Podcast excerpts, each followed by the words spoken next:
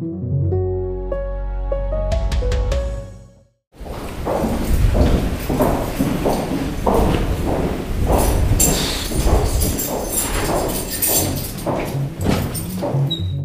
auf das Klirren der Schlüssel und die Schritte hört man in der JVA Neuburg-Herrenwörth in Oberbayern nicht viel.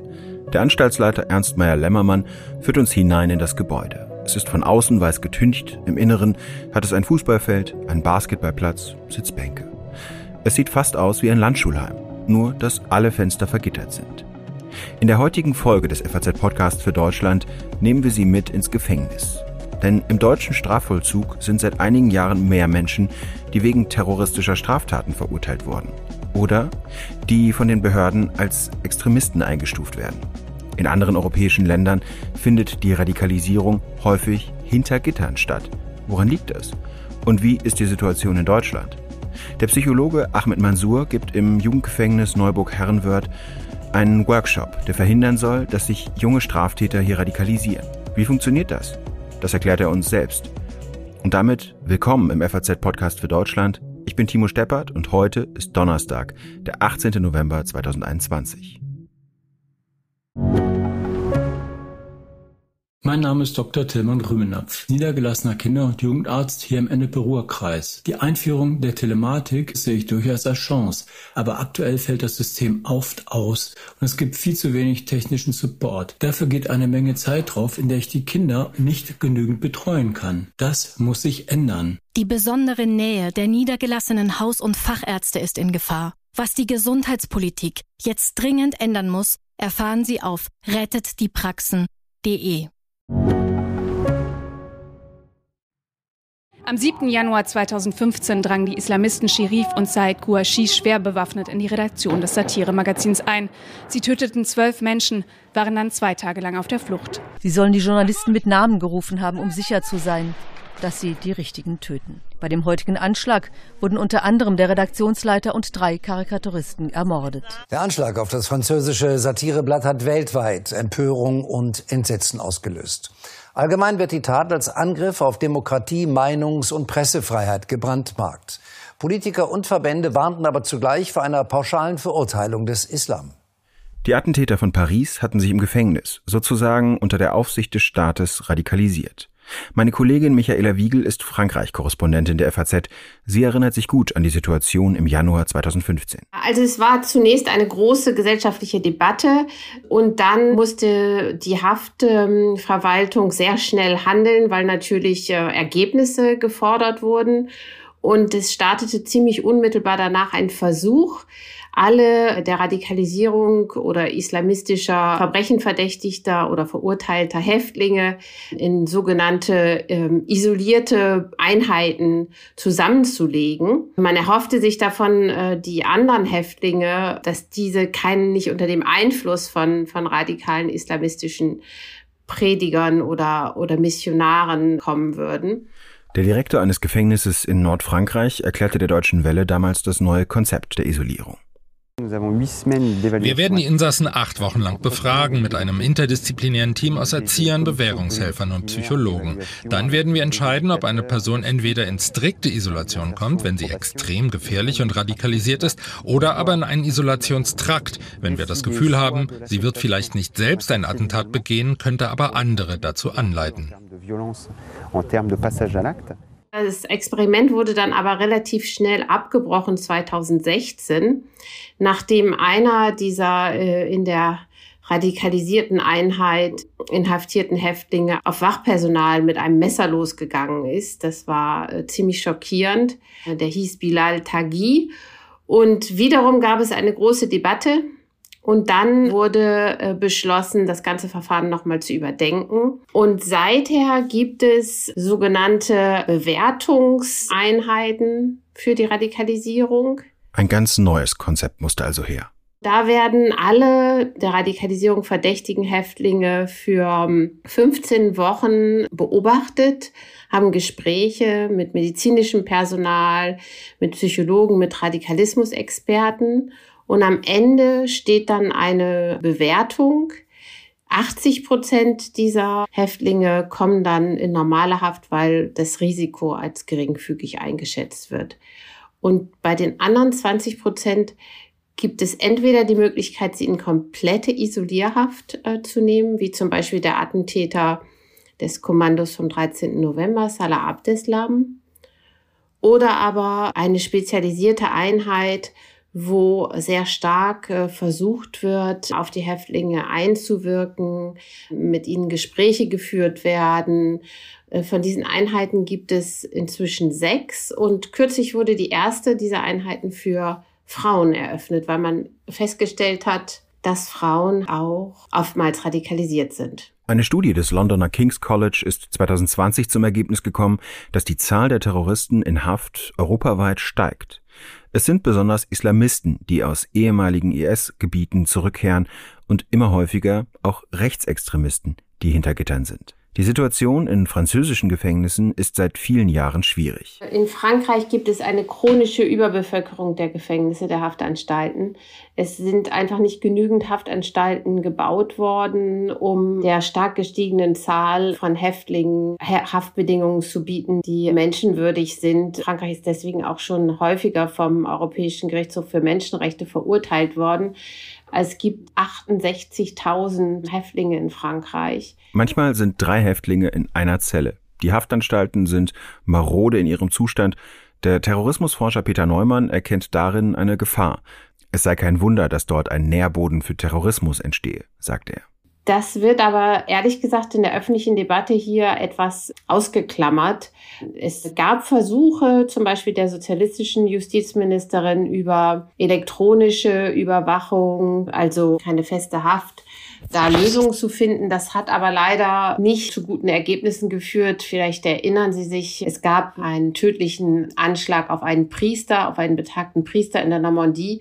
Und das war just so ein des Islamismus äh, verurteilter, aber eben nicht so harter Fall, dass man ihm erlaubt hat, mit so einem elektronischen Armband und Meldepflichten weiter zu Hause wohnen zu bleiben. Und der hat dann diese gewisse Freiheit genutzt, um diesen Anschlag zu verüben. Und damit war dann die Debatte auch wieder beendet, äh, wie man Alternativen zum Haftaufenthalt schaffen kann. Sagt Frankreich-Korrespondentin Michaela Wiegel. In Neuburg-Herrenwörth soll es gar nicht so weit kommen. Von Anstaltsleiter Ernst Meyer-Lämmermann wollte ich wissen, was seine JVA auszeichnet. Das ist eine Jugendvollzugsanstalt, die 1990 in Betrieb gegangen ist und von der Architektur her grundsätzlich schon sehr modern ausgelegt ist und insgesamt vom äh, Konzept her ganz grundlegend den Erziehungsgedanken der jungen Leute, die zwischen 14 und 20 Jahre alt sind, auch verfolgt. Sie haben mich ja heute auch umgeführt. Es gibt eine Schule, es gibt Ausbildungsmöglichkeiten. Das Ziel ist, dass die jungen Menschen also nachdem sie hier weggehen, mit einer Ausbildung oder mit einer Schulausbildung äh, tatsächlich ins normale Leben starten. Ja, das ist das Ziel. Also wenn man junge Leute hier noch rechtzeitig sozusagen auf die richtige Schiene stellen kann, dann spart das der Gesellschaft langfristig ganz viel Geld und die jungen Leute sind einfach dann auch wieder integriert in das ganz normale soziale gesellschaftliche Leben. Und wie ist der Tagesablauf von einem jungen Menschen, der bei Ihnen hier ist? Ja, der fängt in der Früh, also wenn wir jetzt wochentägig bleiben, um 6 Uhr an äh, mit Wecken und dann um 7 Uhr ist äh, Arbeitsbeginn und auch äh, die Schule fängt um 7 Uhr an, Mittagspause kurz vor zwölf, dann wieder nachmittags auch Unterricht, auch Arbeit und um 15.45 Uhr ist dann sozusagen Feierabend. danach ist dann allgemeine Freizeit. Aber ich habe jetzt auch gesehen, das ist schon sehr reglementiert. Also ne, das Gefängnis sieht nach außen aus wie ein netter Bau, aber zum Beispiel ist die Zeit, die man rausgehen darf, als Insasse auch begrenzt. Das ist eine Stunde, die man also zum Beispiel draußen auch aufhalten darf. Ja, natürlich. Also nach außen sind wir erstmal, äh, was äh, zur Freiheit hin betrifft, sehr gesichert. Das äh, haben Sie jetzt in dem Rundgang gar nicht so gesehen. Nach innen sind wir auch reglementiert, aber gut, das ist auch eines der, der, der Aufgabenstellungen, dass die jungen Leute hier bei uns nicht im übertriebenen Maß, aber also auch wirklich entsprechend ihrem jugendlichen Alter, aber eine gewisse Art von Regelgenauigkeit und Tagesstruktur hier lernen. Wie viele Insassen haben Sie denn im Moment und wie viele könnten hier untergebracht sein? Also wir haben normalerweise eine Belegungsfähigkeit im Moment von 145 und heute sind 119 im Haus. Beim Rundgang durch die Justizvollzugsanstalt besuchen wir die Ausbildungsstätten. Man kann hier hinter Gittern einen Beruf erlernen, Schlosser oder Schreiner oder einen Schulabschluss nachholen. Manche sind sogar schon, um die Ausbildungszeit zu Ende zu bringen, freiwillig ein paar Tage länger in Haft geblieben. Der bayerische Justizminister Georg Eisenreich von der CSU sagt, ein zentrales Ziel im Justizvollzug ist die Resozialisierung. Deswegen legen wir einen ganz großen Wert darauf, dass es äh, schulische berufliche Ausbildungsangebote gibt, dass es Arbeitsangebote gibt und wir wollen diese Zeit hier nutzen. Und dazu gehört natürlich auch, dass wir Persönlichkeitsentwicklung hier ähm, ermöglichen, dass soziale Kompetenzen erlernt werden und natürlich auch das Demokratieverständnis gefestigt wird. Und das ist eine ganz, ganz zentrale Aufgabe, dass wir mit äh, vielen Angeboten und vielen Maßnahmen umsetzen. Und dass die Jugendlichen sich mit sich selbst auseinandersetzen, mit ihrer Straftat auseinandersetzen und einfach wieder zurück in die Spur finden. Die jungen Erwachsenen schlafen in Einzelzellen und leben in Wohngruppen. Unten gibt es zwar eine Küche, die zu bestimmten Zeiten genutzt werden darf, wenn das Verhalten regelkonform ist, aber wie in einem Internat sieht es hier nicht aus. Wegen der Corona-Pandemie essen alle in ihren Zellen, um das Ansteckungsrisiko zu senken. Mit großer Sorge wurde die Situation in Gefängnissen zu Beginn der Pandemie verfolgt. Ein Ansteckungsfall könnte in so engen Verhältnissen verheerende Folgen haben. Nochmal Justizminister Eisenreich. Corona war für alle in unserer Gesellschaft eine große Herausforderung, damit auch für den Justizvollzug bin aber wirklich sehr froh und auch, auch stolz, dass wir hier in Bayern sehr, sehr gut durch die Corona-Pandemie gekommen sind. Wir haben umfassende Schutzkonzepte entwickelt. Wenn äh, Gefangene neu in eine Anstalt gekommen sind, dann gab es erst einmal eine Zugangsquarantäne. Selbstverständlich mussten dort, wo es möglich war, die Abstände eingehalten werden oder eine Maske getragen werden. Wir haben dann auch individuelle Konzepte, die dann abhängig von den Inzidenzwerten waren. Und deswegen ich muss sagen, wirklich Dank auch an alle Mitarbeiterinnen und Mitarbeiter. Wir sind wirklich gut durchgekommen. Extremisten gibt es nach Kenntnis der Anstaltsleitung in Neuburg-Herrenwörth derzeit nicht. In bayerischen Gefängnissen ist ihr Anteil insgesamt aber in den vergangenen Jahren gestiegen. 71 Gefangene führt das Justizministerium als islamistisch, die meisten von ihnen Verdachtsfälle. Deutlich mehr haben eine rechtsextremistische Ideologie, glaubt das Justizministerium. Insgesamt zählt es gut 160 Gefangene dieser Ideologie zu. Die Begriffe, mit denen die Sicherheitsbehörden Extremisten fassen, sind ziemlich unterschiedlich. Das Bundeskriminalamt fasst als politisch motivierte Gefährder all jene, von denen eine ganz konkrete Gefahr einer Straftat ausgeht. Wie das BKA auf Anfrage mitteilt, gibt es in Deutschland 550 religiös motivierte Gefährder. 100 von ihnen sitzen im Gefängnis. Ahmed Mansour ist Psychologe. Seit Jahren gibt er Workshops in Justizvollzugsanstalten. Sie setzen vor der Radikalisierung an. Prävention ist das Ziel. Es geht um zwei Grundsätze. Der eine ist, Menschen mündiger zu machen, also einfach ähm, kritisches Denken, Hinterfragen zu fordern.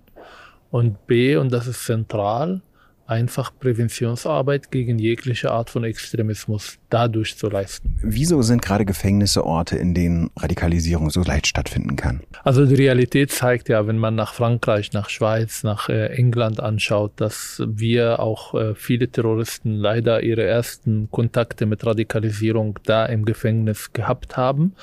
Zweitens, das sind Orte, wo die Menschen in eine sehr belastende äh, Situation sich befinden. Das ist eine Situation, die eigentlich nach neuer Anfang, nach Entlastung schreit. Das sind Menschen, die eingesperrt sind, die vielleicht die Anerkennung von ihrer Familie nicht haben, die von der Gesellschaft ausgeschlossen werden. Und das sind alle Aspekte, die eine persönliche Krise auslösen. Und genau diese persönliche Krise, die eine Art von Last auch mit sich bringt, öffnet ein Fenster in diesem Fenster sind diese Menschen auf der Suche. Sie suchen nach Entlastung, sie suchen nach neuer Anfang, sie suchen nach Anerkennung. Und wenn dann die Radikalen aller Gruppierungen, diejenigen, die als Erster da sind, Angebote machen, sich äh, interessieren für diese Menschen, Bindungen, Emotionalitäten schaffen, dann kann es sehr schnell in Richtung Radikalisierung gehen. Und deshalb sind Gefängnisse Orte, wo man sehr wach sein muss und wo man Gegenangebote machen muss, wo man auf die Menschen zugehen soll und sie vor Demokratie und vor Menschenrechte äh, sozusagen begeistern soll und nicht warten, bis sie dann von anderen nicht demokratischen Gruppierungen angesprochen werden. Von welchen Formen radikalen Ideologie, Ideologien sprechen Sie da? Welche, um welche geht es im Gefängnis zum Beispiel besonders? Also Nationalismus, Rechtsextremismus und Islamismus. Das sind die drei Gruppen, die man immer wieder trifft, wenn man über Extremismus spricht. Sie setzen in Ihrem Seminar besonders auch an der Rolle des Vaters an. Es geht um viel um Autorität. Warum ist das so wichtig? Warum ist das der Ansatzpunkt?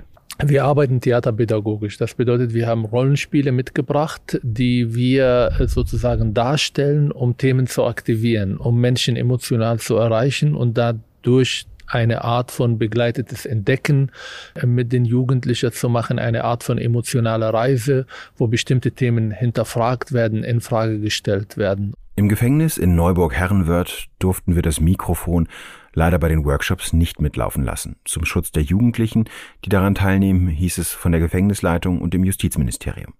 Wenn Mansur aber solche Workshops gibt, dann klingt das nach Aufzeichnungen, die er uns selbst zur Verfügung gestellt hat, ungefähr so. 19 Jahre, was hast du bis 19 erreicht? Hm? Schule abgebrochen, Ausbildung verkackt. Arbeiten, warum soll ich denn arbeiten? Ja, mein Vater, der Idiot, der arbeitet den ganzen Tag, bringt Geld nach Hause. Hm? Mutter kocht, ich hab mein Zimmer. Willst du so leben? Willst du so eine Familie gründen? welche Frau soll dich denn ernst nehmen? Ja? Welche Frau soll dich als Mann akzeptieren? Ich schäme mich, dass ich mit meinem 19-Jährigen so, so, so und so rede, ja. Ich schäme mich dafür, ja. Schämst du dich überhaupt nicht? Doch. Hey, doch. Und was habe ich von deinem Doch? Wenn ich deinen Namen von meinen Freunden höre, ich schaue auf den Boden, ich schäme mich. Ich schäme mich, wenn ich deinen Namen höre und nichts erzählen habe. Unsere Themen sind die Risikofaktoren für Radikalisierung. Also wenn man einfach wissenschaftlich schaut, warum radikalisieren sich Menschen? Wir haben ja über jetzt über diese Fensteröffnung gesprochen.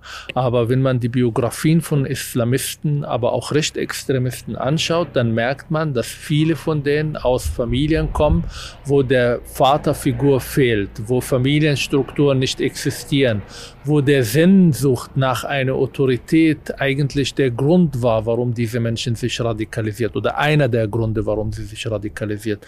Deshalb ist das für uns zentral, so fangen wir unsere Workshop. Das sind Situationen, die viele kennen oder viele vermissen oder viele Sehnsüchte danach haben, dass sie so einen Vater haben, um dann sozusagen diese Autorität zu spüren, um Orientierung und Halt im Alltag zu bekommen. Und das bieten die Radikalen. Die Radikalisierung, wenn man Islamismus äh, zum Beispiel äh, anschaut, dann ist dieser Gottesbild sehr patriarchalisch, sehr zornig, sehr äh, bestrafend. Und das finden manche Jugendliche sehr attraktiv und das ist ihr Zugang zu dieser Ideologie und deshalb ist es enorm wichtig, das anzusprechen.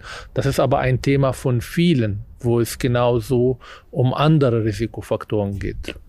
Sie sind ja Psychologe. Warum ist da eigentlich diese Sehnsucht nach Autorität? Also nicht nur bei jungen Menschen, sondern insgesamt bei Menschen oder beim ganzen Teil der Bevölkerung.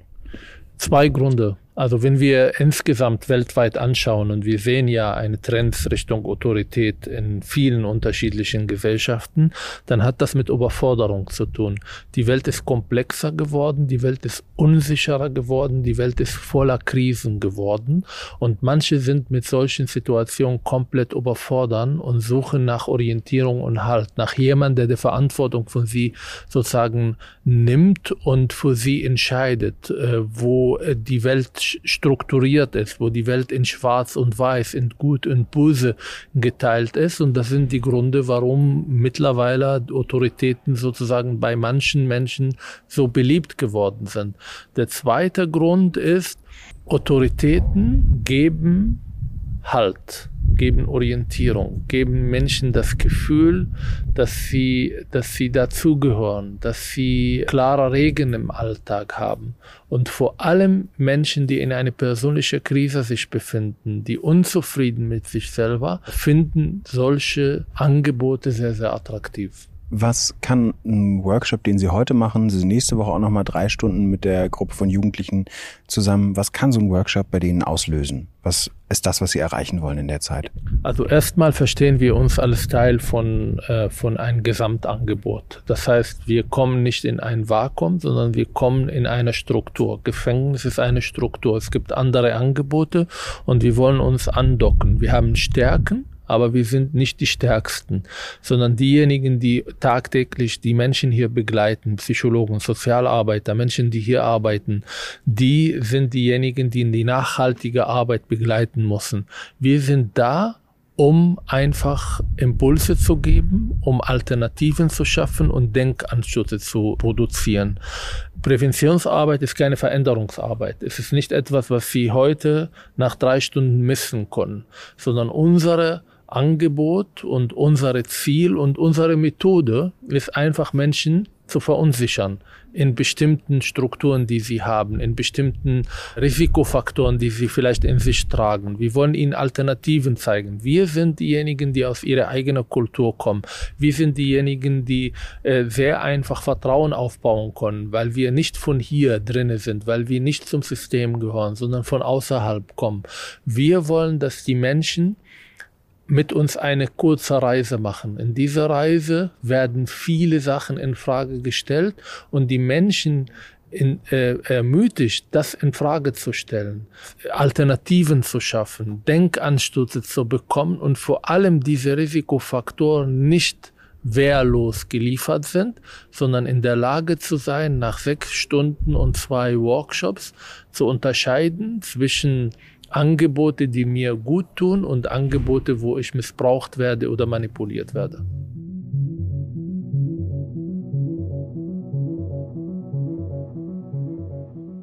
Das war das Gespräch mit Ahmed Mansour. Was mir davon besonders in Erinnerung geblieben ist, ist die Mahnung von Mansour, dass man besonders jungen Menschen in Gefängnissen ein Angebot machen muss, bevor die falschen Leute ihnen eins machen und sie auf Extremisten reinfallen.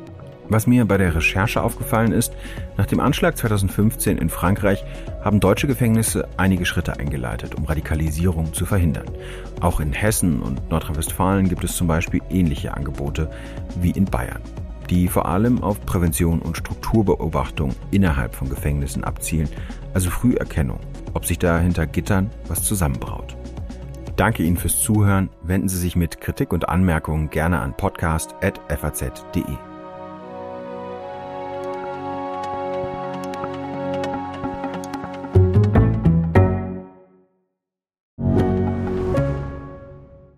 Ich bin Dr. Falk Stierkart und leite ein medizinisches Versorgungszentrum in Erlangen. Der Job als niedergelassener Arzt ist nicht unattraktiv, aber er scheitert oft schon an der Wurzel. Wenn unser Studiensystem nicht darauf ausgelegt ist, genug Ärzte in guter Qualität auszubilden, wie soll die medizinische Versorgung in Mittelfranken dann gedeckt sein? Die besondere Nähe der niedergelassenen Haus- und Fachärzte ist in Gefahr. Was die Gesundheitspolitik jetzt dringend ändern muss, erfahren Sie auf rettetdiepraxen.de.